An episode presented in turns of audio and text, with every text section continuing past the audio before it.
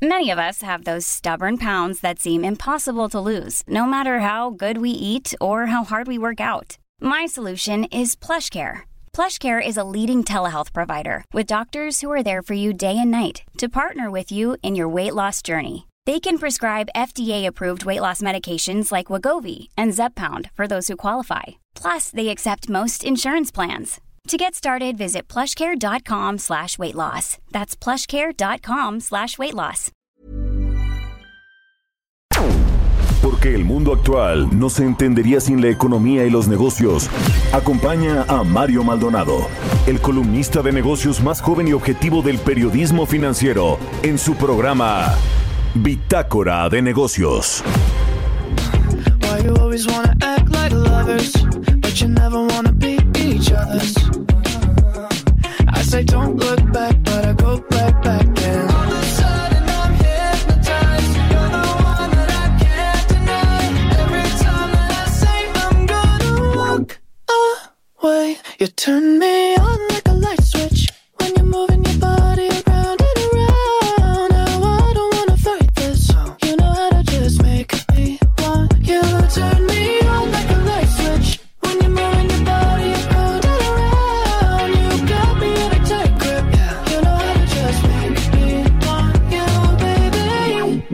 Do you love it when you keep me guessing? guessing? When you leave and then you leave me stressing, stressing. But I can't stay mad when you walk like that. No. Why you always wanna act like lovers, but you never wanna be each other's? I said don't look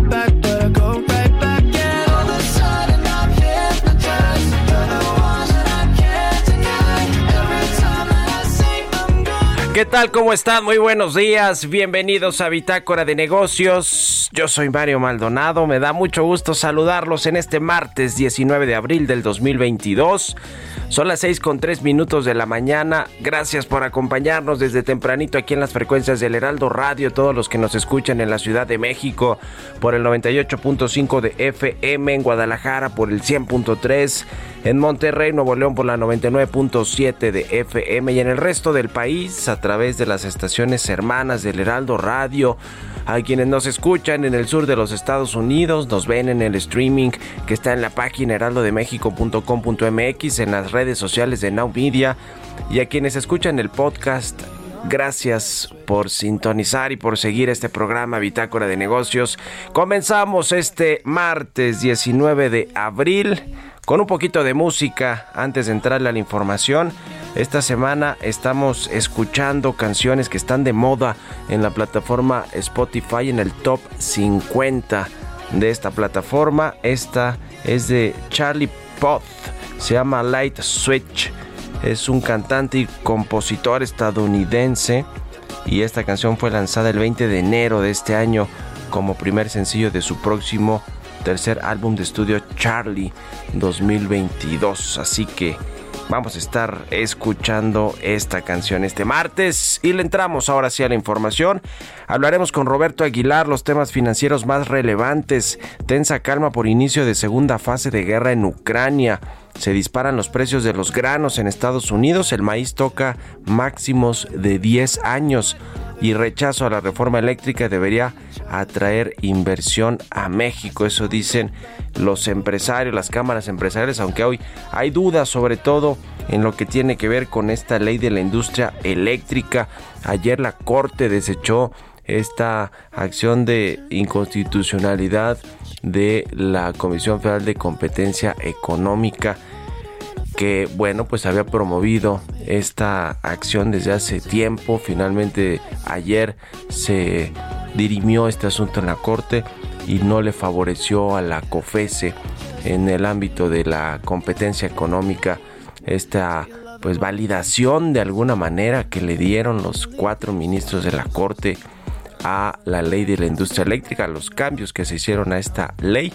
Hay todo un debate de si es inconstitucional, sigue siendo inconstitucional o ya es constitucional con los votos que le dieron los cuatro ministros.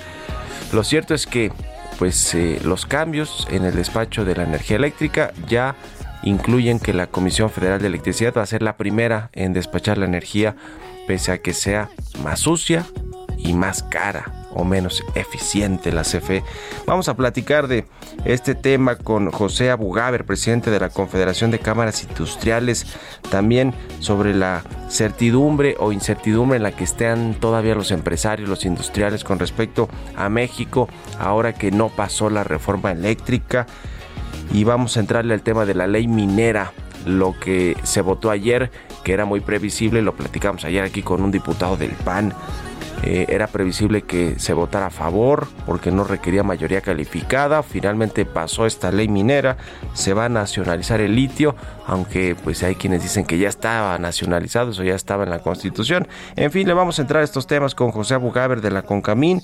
Vamos a hablar también con Ramiro Ábalos Martínez, vicepresidente fiscal del Instituto Mexicano de Contadores Públicos, sobre el Plan Maestro para Grandes Contribuyentes 2022 que publicó este fin de semana el Servicio de Administración tributaria y algunos otros asuntos que en materia fiscal vamos a tratar con Ramiro Ábalos del Instituto Mexicano de Contadores Públicos y como todos los martes también estará con nosotros Ernesto Ofarril, presidente de Grupo Bursamétrica.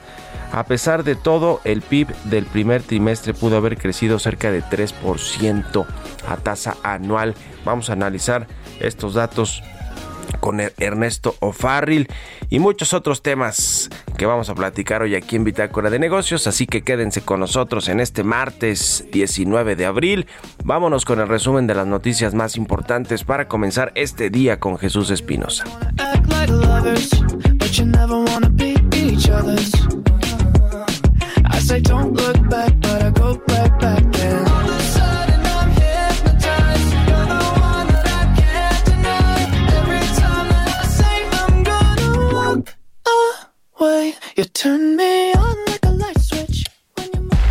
El resumen.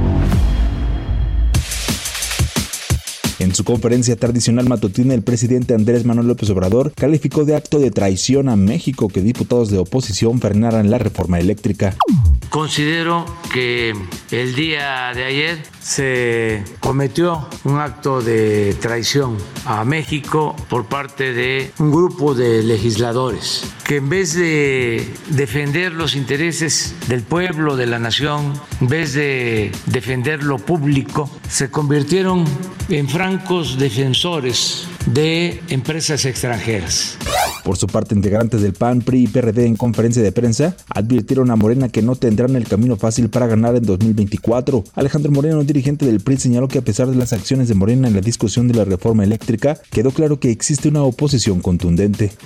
No pasó su reforma, la primera de tres. Y los que están moralmente derrotados son los de Morena y sus aliados. Hubieran visto las caras de ellos ayer cuando no pudieron con ningún argumento defender lo que presentaban. Y están desesperados, desesperados porque no saben cómo cumplirle a la gente. No tienen capacidad, son una tragedia y una desgracia para este país. Y quiero decirles que en las elecciones les vamos a ganar.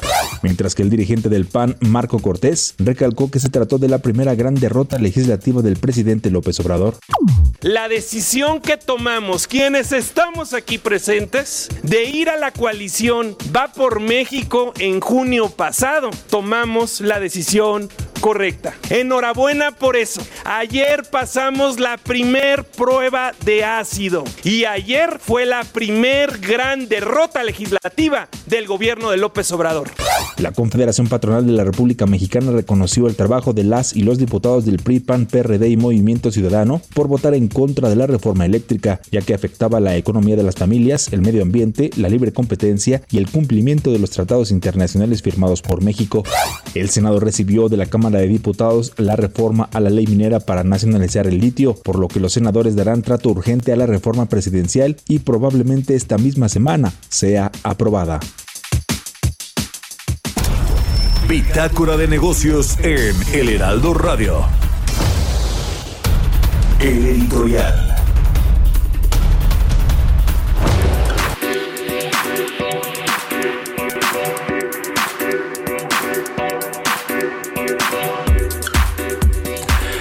Y bueno, pues, eh, ¿qué ha pasado con el fiscal general de la República, Alejandro Hertz Manero, y con su mano derecha, Juan Ramos, allá en, en, la fiscalía? En estos últimos días, bueno, parece ser que se han movido las aguas en estos días de Semana Santa y previo a la Semana Santa y también pues en esta semana de Pascua podría haber noticias, información respecto del el fiscal general de la República y de Juan Ramos, que es su mano derecha, su escudero ahí en la fiscalía. Él es su procurador especializado en investigación de delitos federales. ¿Y por qué? Pues porque todo indica que ahora sí el fiscal y Juan Ramos van a dejar la FGR ya en un acuerdo que habrían hecho con el presidente Andrés Manuel López Obrador para darle paso a alguien más. La verdad es que han sido semanas y días muy complicados, por no decir terribles para Alejandro Gertz Manero, no solo a partir de la filtración de estas llamadas telefónicas ilegales, ciertamente, en las que se da cuenta de cómo intentó influir en la Corte, como ya ha hecho en otras instancias del Poder Judicial, para mantener encarcelada a su sobrina política. Después de que se publicaron estos audios, obviamente los ministros se rebelaron, los pusieron contra las cuerdas, votaron 11 a 0 para dejar en libertad a Alejandra Cuevas, un golpe fulminante para el fiscal, pero pues así han eh, habido otros episodios escandalosos, polémicos, la pelea con el exconsejero jurídico de la presidencia, Julio Scherer, la acusación a un grupo de abogados, eh, la pues eh, distanciamiento también con el secretario de gobernación Adán Augusto López que ha buscado intermediar interceder por Julio Scherer intermediar en el pleito que traen estos dos eh, y que y que bueno pues finalmente no ha podido. Se dice que incluso ya lo investigan al secretario Adán Augusto López en la Fiscalía General de la República. El tema de Emilio Lozoya la semana pasada estuvo pues a horas de quedar libre con un acuerdo reparatorio que avaló la Fiscalía General de la República junto con Petróleos Mexicanos, hasta que el presidente López Obrador le puso un alto y dijo que lo que se había acordado, presuntamente 10.7 millones de dólares, era muy poquito, que el daño patrimonial a Pemex y al Estado mexicano sería por lo menos de 200 millones de dólares y se habla de que ya prepara la fiscalía incluso otra nueva denuncia contra Emilio Lozoya para evitar pues que salga de la cárcel, pero todo parecía indicar que ya había este acuerdo reparatorio y que Lozoya con este acuerdo iba a salir de la cárcel. Y bueno, pues eh, ¿quién podría llegar a la fiscalía? Se habla de el eh, subprocurador eh, Alfredo Higuera, su procurador especializado en investigación de delincuencia organizada, ya está en la fiscalía. Y por supuesto de Arturo Saldívar, el ministro presidente de la Corte, que no le está pasando nada bien ahora con esta ley de la industria eléctrica y con el conteo de los votos que bueno, pues eh, son los únicos que salvaron un poquito la reforma eléctrica del presidente López Obrador. Pero interesante lo que suceda en las próximas horas o días con el fiscal Hertz, con su mano derecha Juan Ramos. Es un hecho de que se habló ya de este acuerdo para que salgan de la fiscalía, a menos de que algo haya cambiado ahora que el presidente estuvo allá en Palenque, Chiapas, en su rancho, donde reflexiona muchas cosas de interés nacional. ¿Ustedes qué opinan? Escríbanme en Twitter, arroba Mario Mal y en la cuenta arroba Heraldo de México. Economía y mercados.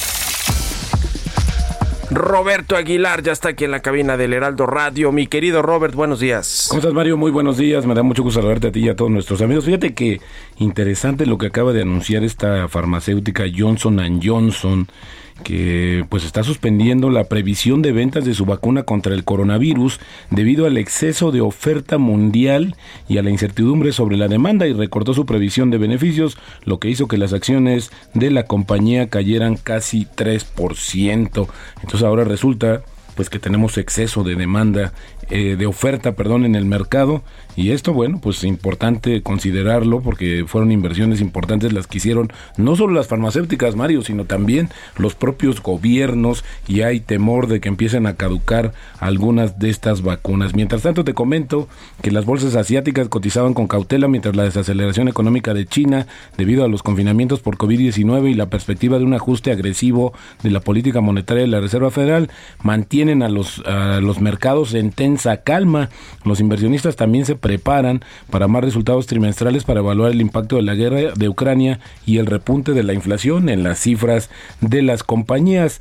Las bolsas europeas se encaminaban a su peor día en casi dos semanas debido a que las fuerzas rusas iniciaron una ofensiva en el este de Ucrania, en lo que las autoridades ucranianas describieron como la segunda fase de la guerra y por su parte los futuros de Estados Unidos en terreno negativo. Y bueno, nos amanecimos con este dato, Mario. Los futuros de los granos en Estados Unidos subían con los precios del maíz tocando un máximo de una década, ya que las condiciones climáticas desfavorables en el país y el estancamiento de las exportaciones del Mar Negro, debido a esto a la guerra de Ucrania, pues intensifican las preocupaciones sobre la escasez de suministros mundiales. Así es que esto, bueno, se está acrecentando porque al final del día ya hay efectos con el encarecimiento de algunos granos. El caso de la tortilla en México, Mario, importante comentarlo que se está subiendo de manera importante. Y bueno, el rechazo del proyecto de ley de energía debería enviar a los inversionistas un mensaje de que la inversión privada en México es segura a pesar de la retórica nacionalista de AMLO, especialmente cuando se considera este resultado junto con la ratificación del TEMEC el resultado del referéndum revocatorio, donde AMLO obtuvo la mitad de los votos que obtuvo cuando fue electo, y el resultado de la votación de la Corte Suprema sobre la ley de electricidad. Esto lo dice Bank of America, que habla acerca de que estos eventos, por ejemplo, de la guerra comercial entre Estados Unidos y China, la pandemia y el conflicto entre Rusia y Ucrania, son factores de empuje que también favorecen la reubicación en México. Así es que interesante, por lo menos el punto de vista y esto, Mario, pues también ha abonado a la tranquilidad o la relativa estabilidad del tipo de cambio. Y también te comento que el gobierno de Estados Unidos dejará de aplicar el mandato de cubrebocas en el transporte público después de que un juez federal de Florida dictaminó que la, de, que la directiva, que ya tiene 14 meses de antigüedad, es ilegal, anulando un esfuerzo clave de la Casa Blanca para reducir la propagación del coronavirus. El fallo se produce en un momento en el que las infecciones vuelven a aumentar en Estados Unidos. Eh, y bueno, también te comento que más empresas de capital privado han expresado su interés en participar en una operación con Twitter. Esto lo dijeron personas familiarizadas con el asunto. El interés surgió después de que Toma Bravo, una firma de capital privado centrada en la tecnología, se pusiera en contacto con la plataforma de redes sociales la semana pasada para explorar una compra que, bueno, para desafiar la oferta de 43 mil millones de dólares que puso sobre la mesa Elon Musk. También Apollo Global Management está considerando las formas en que puede proporcionar financiamiento a cualquier acuerdo y está abierta a trabajar con Moss o cualquier otro postor. Así es que de repente le salieron alas a la red del, de Twitter, Mario, y el tipo de cambio, fíjate, cotizando en estos momentos en 19.87. Con eso tenemos una depreciación mensual de apenas 0.1% y en el año la apreciación de 3%. Y la frase del día de hoy, lo más divertido del mercado de valores es que cada vez que una persona compra, otra vende y ambas creen que están siendo astutas. Esto lo dijo en su momento William Father. Buenísimo, mi querido Robert. Gracias y nos vemos al ratito en la televisión. Gracias, Mario. Muy buenos días. Roberto Aguilar, síganlo en Twitter. Roberto AH6 con 19, casi 6 con 20. Vamos a otra cosa. Radar Económico.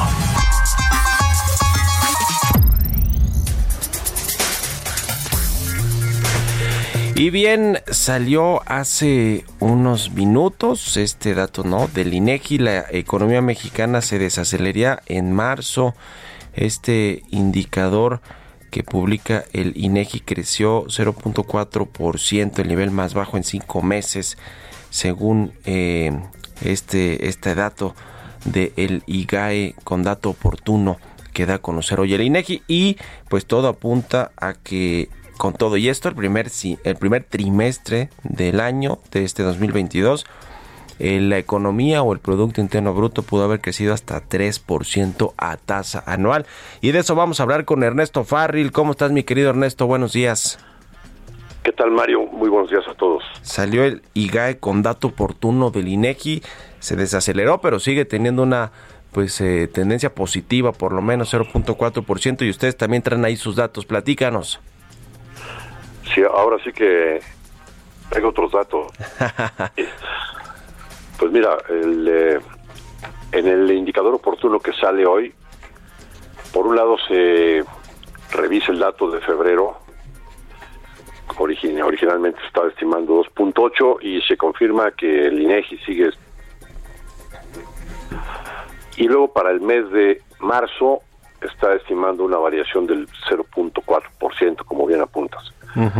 Bueno, en Bursa América contamos con indicadores oportunos también.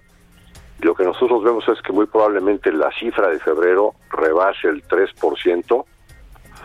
Esta cifra la vamos a conocer el 24 o 25 de abril, por la semana entrante. Y después, un mes después, vamos a conocer, perdón, unos días después, de mes, el 29 de abril, vamos a conocer por parte de INEGI estimación oportuna del PIB de los tres primeros meses, ¿no? del primer trimestre. Bueno, pues eh, nuestra estimación de cuánto pudo haber crecido el IGAE de marzo, en lugar del punto 4 que está ahora estimando INEGI, es un crecimiento mucho más alto, también como por ahí del 3% anual. ¿Y en base a qué estamos diciendo esto? Bueno, pues, por ejemplo, la producción automotriz fue positiva, las exportaciones también subieron casi 5%, las ventas de automóviles en el mercado interno crecieron 15%, eh, el INEGI hoy mismo también, junto con este estimado de punto .4 para el PIB, está estimando más de 3% de incremento para la producción. Y después tiene una cifra negativa en, en la parte de servicios. Y bueno, pues déjame decirte que la ANTAD está dando un crecimiento de casi 2% en términos reales a las ventas bajo tiendas comparables de las eh, cadenas afiliadas a la ANTAD para el mes de marzo. Entonces, pues nosotros estamos más optimistas en cuanto al, al dato del IGAE de marzo. Estamos ligeramente más positivos en cuanto al de febrero. Y entonces nuestra estimación del PIB al primer trimestre es más bien del 2.8, 2.9, o sea, algo cercano al 3, a lo que nos estaría dando el, la cifra estimada por INEGI con, con el, a su vez con la estimación preliminar del IGAE de hoy, algo así como un crecimiento como del 2.3 en el PIB del primer trimestre.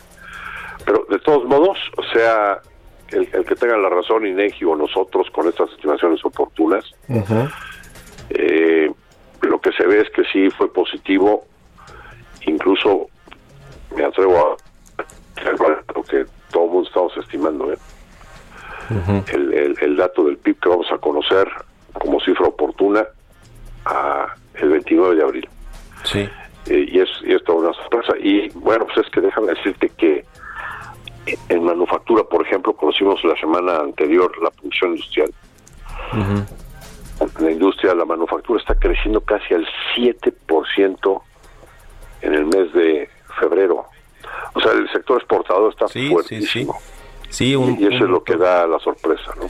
Pues sí, porque el mercado interno todavía, a pesar de estos datos que nos das de la ANTAD y de, y de, de algunos otros de ventas de autos, pues parece que sigue deprimido. Gracias, mi querido Ernesto. Un abrazo, buenos días. Gracias, Mario, que estén muy bien. Hasta todos. luego. Nos vamos a la pausa. Regresamos. Continuamos en un momento con la información más relevante del mundo financiero en Bitácora de Negocios con Mario Maldonado. Regresamos. Estamos de vuelta en Bitácora de Negocios con Mario Maldonado.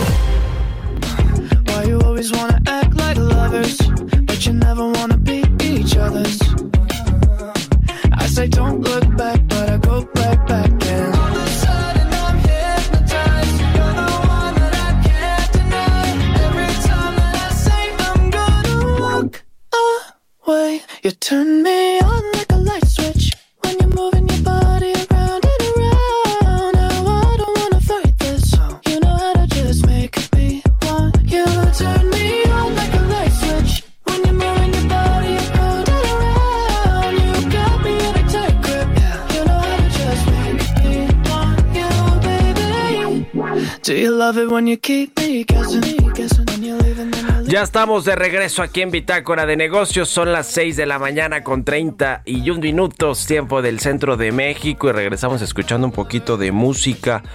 Antes de entrarle a la información en esta segunda mitad del programa, estamos escuchando canciones de la lista Top 50 de Spotify en las cuales, bueno, pues hay algunas de las más escuchadas en el mundo, como es este caso de Light Switch de Charlie Puth que es un cantante estadounidense que lanzó este sencillo en enero del 2022 y alcanzó el número uno en Singapur.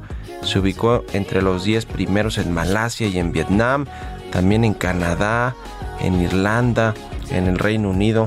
En fin, vamos a estar escuchando esta canción y con esto nos vamos al segundo resumen de noticias con Jesús Espinosa.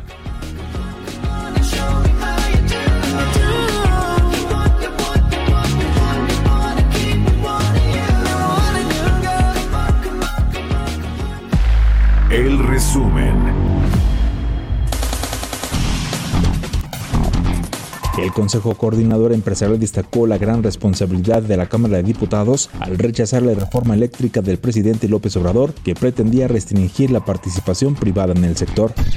Mientras que el Instituto Mexicano de Ejecutivos de Finanzas reconoció también la labor de los diputados que se opusieron a la iniciativa de reforma eléctrica del Ejecutivo, ya que presentaba riesgos fundamentales para el desarrollo económico y social del país. La Asociación de Ingenieros de Minas Metalurgistas y Geólogos de México alertó que la propuesta de nacionalizar el litio es innecesaria porque todos los minerales son de dominio directo de la nación. Por otro lado, consideró que si se quiere que el aprovechamiento del litio sea solo del Estado, se tendrán que hacer cambios constitucionales. Este lunes el Banco Mundial recortó su pronóstico para la expansión económica mundial. There's never been a faster or easier way to start your weight loss journey than with PlushCare. PlushCare accepts most insurance plans and gives you online access to board-certified physicians who can prescribe FDA-approved weight loss medications like Wigovi and Zepbound for those who qualify. Take charge of your health and speak with a board-certified physician about a weight loss plan that's right for you. Get started today at plushcare.com slash weight loss. That's plushcare.com slash weight loss. plushcare.com slash weight loss. Este año, debido a la invasión de Ucrania por parte de Rusia, redujo su estimación de crecimiento global en 2022 a 3.2% desde una predicción de enero de 4.1%. El Fondo Monetario Internacional apuesta por seguir ayudando a empresas afectadas por la pandemia, pero que sean viables en el futuro, y para descargar algo el esfuerzo público, sugiere subir temporalmente los impuestos a las compañías que tienen beneficios excesivos.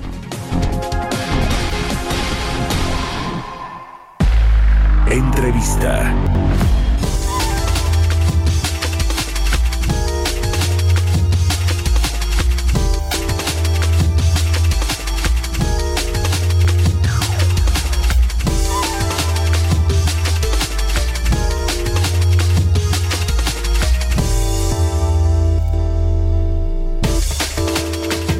Y bien, le decía que vamos a platicar con José Abugaber, el presidente de la Confederación de Cámaras Industriales. ¿Cómo estás, José? Muy buenos días, qué gusto saludarte. Bien, Mario, gusto saludarte. Buenos días a ti y a todo tu auditorio. Pues muchas cosas han sucedido en el país, en el sector energético, en particular el que tiene que ver con la energía eléctrica. En estos días se echó abajo la reforma que propuso el presidente López Obrador y que impulsó Morena y sus partidos aliados.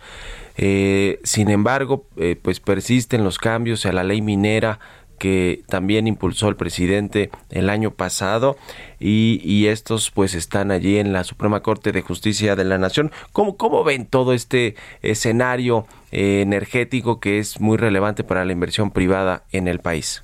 Sí, gracias Mario como platicábamos entre amigos, no fue una semana santa, la verdad, fue una semana intensa de todos los temas, de los frenos que se tuvo en la frontera, como los temas que tú platicas, pero bueno, fue una muy buena semana.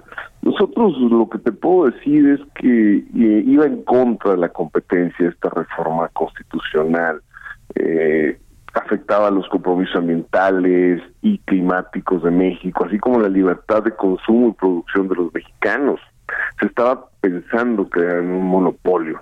Se diga o no se diga, era un monopolio de la Comisión de Electricidad, porque hoy en día tú sabes que los monopolios no funcionan en ningún lugar del mundo. Entonces la modificación del artículo 27 de la Constitución desaparecía la competencia en la industria eléctrica.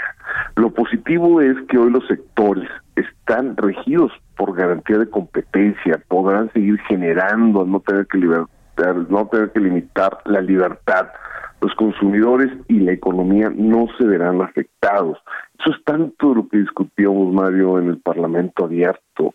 Tenemos que tener una comisión de electricidad abierta al mundo, abierta a las inversiones y como se lo dijimos claramente, quien esté haciendo algo mal en la ley, quien se haya aprovechado de, de, de, estos beneficios de la reforma, pues que pague, ¿no? Que pague. Está todo el Estado de Derecho eh, metido en ese tema, no debería estar.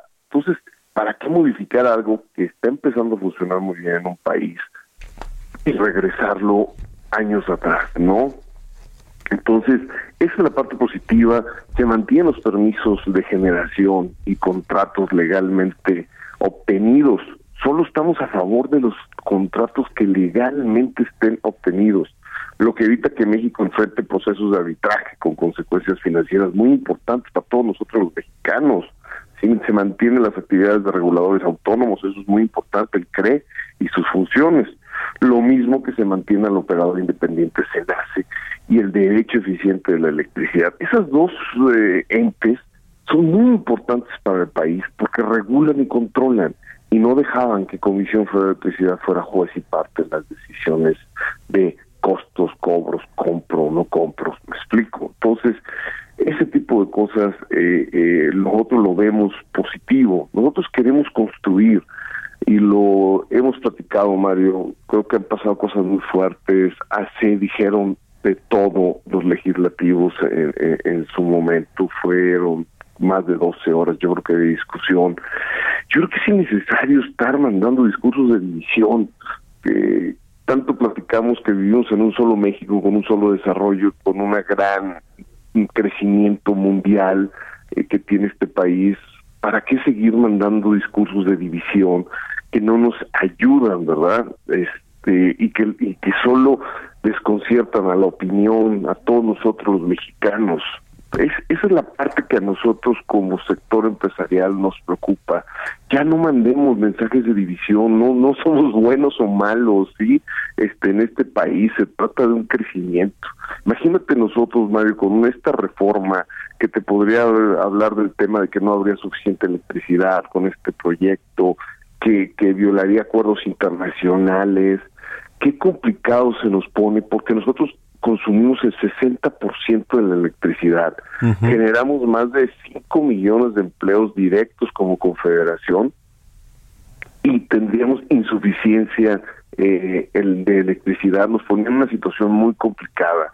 Entonces, es, esos son los temas, Mario, que tenemos en cuestión de la reforma eléctrica, que sentimos que, que, que ha pasado por una situación muy complicada, fueron muchos meses, no fue más o menos desde octubre que empezó todo esto y desgastó mucho al país y dividió mucho una reforma que no debería de ser, ¿no? Y sin embargo, bueno, pues la, la oposición ahora sí que eh, de, de Morena y del presidente López Obrador, pues mantienen este discurso, ¿no? De los traidores a la patria, eh, eh, digamos, criticando así o etiquetando así a los legisladores que votaron en contra de esta reforma. Ahora mismo también está en la Suprema Corte de Justicia eh, resolviéndose algunos asuntos que tienen que ver con esta ley de la industria eléctrica. Ayer se desechó esta acción de inconstitucionalidad que promovió la Comisión Federal de Competencia porque no es no es materia, no es regulador del sector energético, en fin, siguen pasando cosas y siguen amparos y suspensiones de empresas privadas que están en los eh, tribunales y que eventualmente podrían ser atraídas por la Corte. Eh, ¿Cómo ven todo este entramado también jurídico que se va a mantener, digamos, eso no va a cambiar y se va a mantener yo creo que de aquí al final del sexenio y no sé si eso, José Abugaber, presidente de Concamín, pues es favorable para la inversión privada. Mira, al final, Mario, yo, aparte te comento algo. Ayer me mandó unas fotos un diputado, muy triste, su casa de campaña donde él atiende, es toda vandaleada con fotos de todos los diputados, hablando de traidores. Eh, es esto, esto no es un tema de colores, es que mm, e, e, eso es muy complicado. Por te decía, el discurso de división, el discurso de traición, no nos ayuda nada a los mexicanos. De veras, este, somos mexicanos todos, no somos traidores. Eh, yo creo que las diferencias de opinión no tienen por qué ser traidores eh, en este tipo de cosas. Venimos a construir.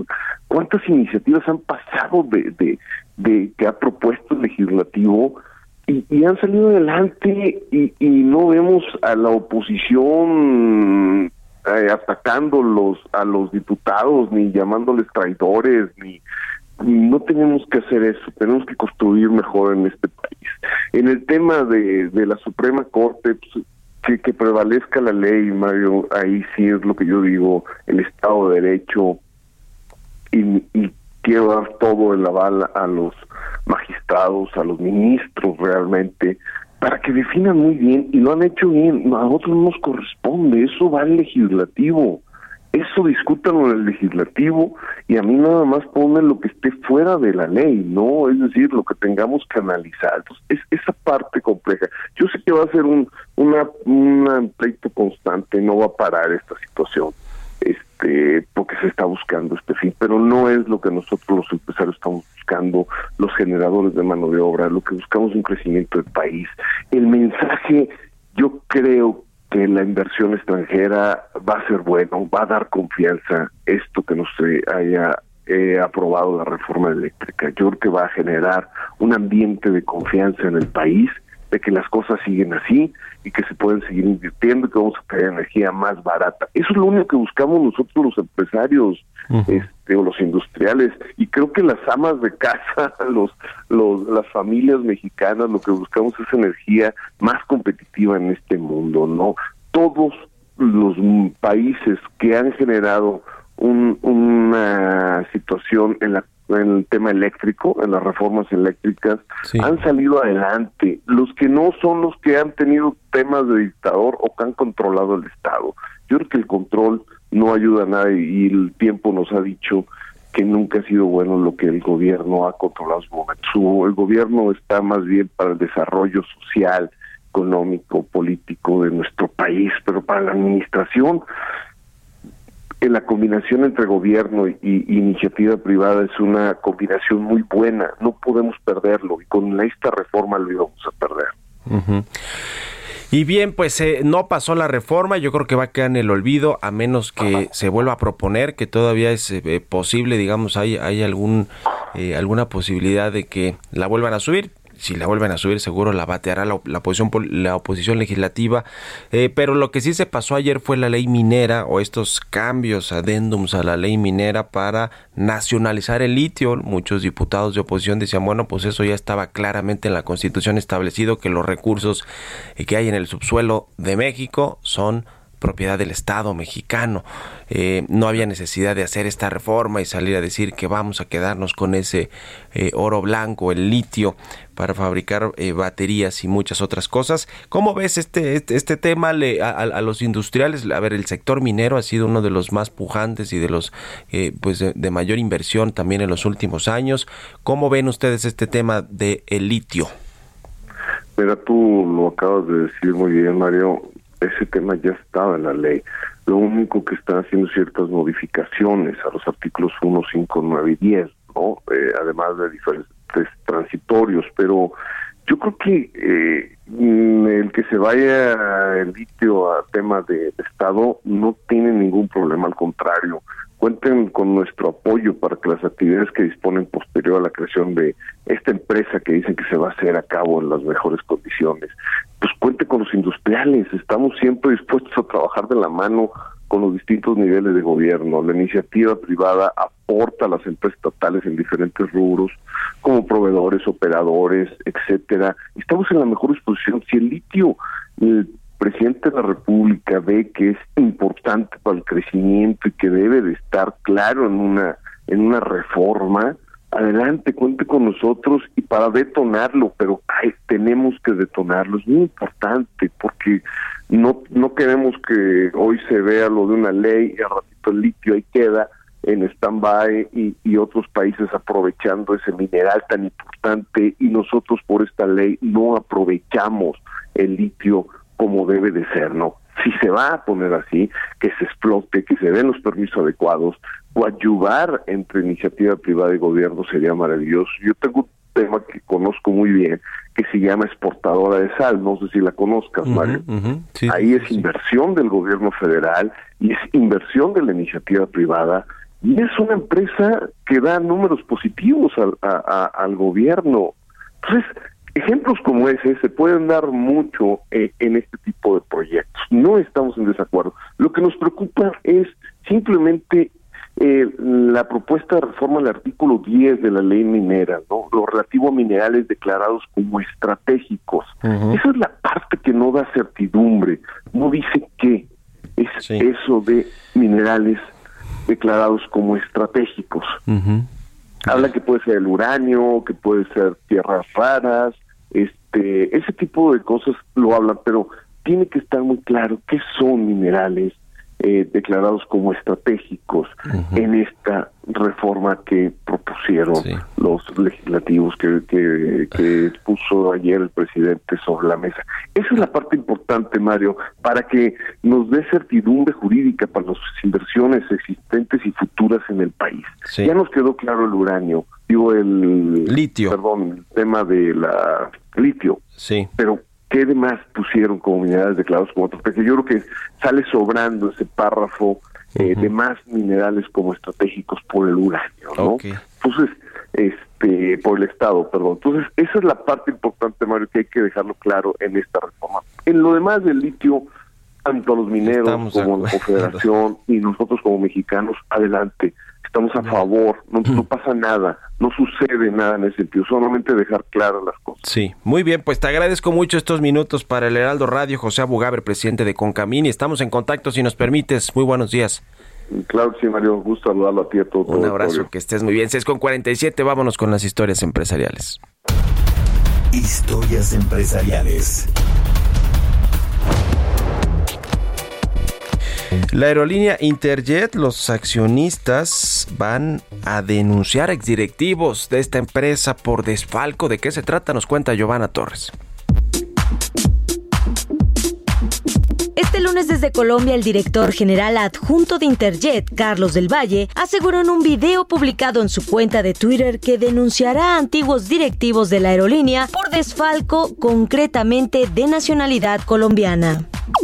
Presentaremos algunas denuncias aquí en Colombia eh, sobre funcionarios que trabajaron en Interjet en administraciones pasadas, que obviamente hubo algún desfalco. Presentaremos esas denuncias y pues aunque en el video con duración menor a un minuto no dio detalles. Entre los exdirectivos de la compañía que entran en este perfil se encuentran el ex CEO de Interjet William Shaw, quien se desempeñó en la empresa entre enero del 2019 y junio del 2020. Desde noviembre del 2020, Shaw encabeza Ultra Air, una nueva aerolínea colombiana de bajo costo y que arrancó operaciones en este 2022. La denuncia contra William Shaw se sumaría a sentencias que se han determinado contra otros directivos de Interjet, como fue el caso en semanas pasadas de Miguel Alemán Velasco y Miguel Alemán Magnani, fundadores de la aerolínea, quienes fueron condenados por el Tribunal Federal de Justicia y Administración al pago de 689.3 millones de pesos por impuestos retenidos y no pagados por Interjet durante los ejercicios fiscales 2018 y 2019. Carlos del Valle señaló que esperan regresar a volar próximamente con destinos dentro de México, para luego aterrizar de nuevo en Colombia en 2023. Para Bitácora de Negocios, Giovanna Torres. Mario Maldonado en Bitácora de Negocios. Y bien, le decía que el fin de semana el Servicio de Administración Tributaria presentó su plan maestro para grandes contribuyentes. Este sector tan importante que representó casi 50% de los ingresos tributarios totales el año pasado, 1.7 billones de pesos le pagan los grandes contribuyentes al SAT para pues eh, financiar el presupuesto, el gasto público, pero hay temas interesantes como esta tasa efectiva del ISR y los vamos a platicar con Ramiro Ábalos, vicepresidente fiscal del Instituto Mexicano de Contadores Públicos. ¿Cómo está Ramiro? Buenos días. Hola Mario, ¿qué Buenos días. Bien, bien, todo, todo muy bien. ¿Qué te pareció este plan maestro? El SAT va a fiscalizar a los grandes empresarios o a las grandes empresas para que pues les paguen más dinero, ¿no? Con la tasa efectiva de ISR. ¿Cómo ves? Sí, sí, el, eh, como bien comentas, eh, este, este plan maestro lo que hace es mandar una señal hacia, hacia los grandes contribuyentes. Son aquellas compañías que han, sabes, tienen ingresos de arriba de 1.500 millones de pesos al año y en donde, eh, bueno, en este plan menciona que van a van a seguir las actividades de recaudación, ¿verdad? De forma intensa como lo han venido pues haciendo en los últimos años te comparto que del el número, eh, que en promedio el número de grandes contribuyentes ronda los 11 mil o mil contribuyentes. Como bien decías, eh, ellos, este sector aporta eh, con las cifras que ha, que ha manifestado el SAT del, cerca del 50% de la recaudación, 1.7 billones de, de, billones de, la recaudación. Sí. Ah, y este este plan maestro lo, lo que dice es, bueno, eh, la, la recaudación será, seguirá siendo, digamos, este, verdad, intensa hacia, hacia los grandes eh, contribuyentes. Te comparto un dato más en, eh, con las cifras que han revelado. Hasta 2021 ah, habían revisado, habían sido sujetos a la fiscalización 1.248 grandes contribuyentes. Si eso lo comparamos con, con lo que con el número de con grandes contribuyentes que revisaron en el 2020, que fueron de 892, pues representan en el número de, estos grandes contribuyentes un incremento de 356 grandes contribuyentes sujetos a fiscalización. En promedio es un incremento del 40%. Eh, eh, también en este eh, plan de, maestro 2022 para grandes contribuyentes, la, la, la, autoridad nos comparte otro, otro dato interesante, fíjate. dicen en tres años hemos recaudado cerca del 86% de lo que se recaudó eh, en el sexenio pasado. O sea, hablan de, de 541.682 eh, mil millones de pesos que se que se han recaudado en esos tres años de este de, este de este gobierno eh, y bueno en general hablan de, de de, ciertas medidas y ciertos programas de, de revisión hacia estos, grandes contribuyentes. Y bueno, habría que, considerar que estos grandes contribuyentes, bueno, eh, eh, tendrán o deberán tomar, ¿verdad? ¿Sabes? Las debidas previsiones para que si resultan eh, seleccionados para esta en este Plan Maestro 2022, pues tengan eh, cumplan oportunamente con las obligaciones y el pago de impuestos que seguramente les revisará la autoridad. Sí, y, y en un minutito eh, que nos queda y, vamos a platicar más, Ramiro, en, en otros programas, pero me llama mucho la atención también que el SAT reactivó adeudos, ¿no? Eso lo anunció también hace unos días, varios adeudos fiscales, más de 274 mil millones de pesos que habían sido ya eliminados de su cartera y ahora creció su cartera 46%. ¿Cómo está ese asunto? En un minutito, por favor.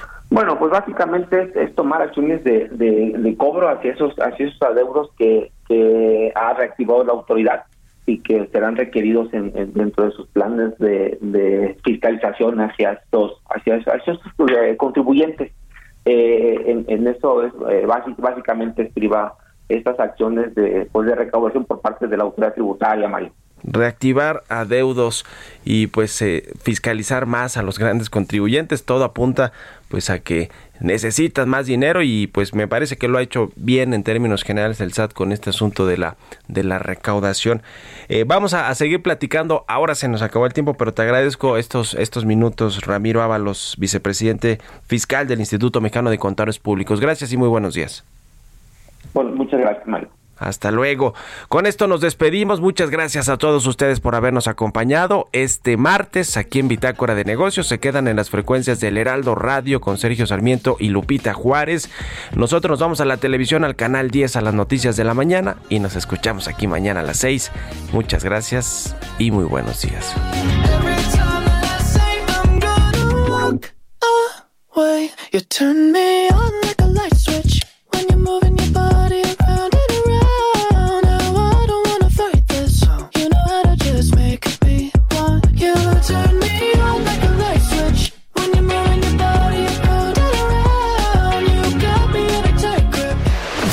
Fue Bitácora de Negocios con Mario Maldonado, donde la H suena y ahora también se escucha. Una estación de Heraldo Media Group.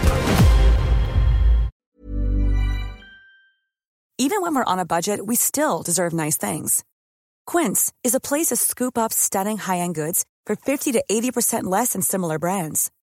They have buttery soft cashmere sweaters starting at $50, luxurious Italian leather bags, and so much more. Plus, Quince only works with factories that use safe, ethical, and responsible manufacturing. Get the high-end goods you'll love without the high price tag with Quince. Go to quince.com slash style for free shipping and 365-day returns.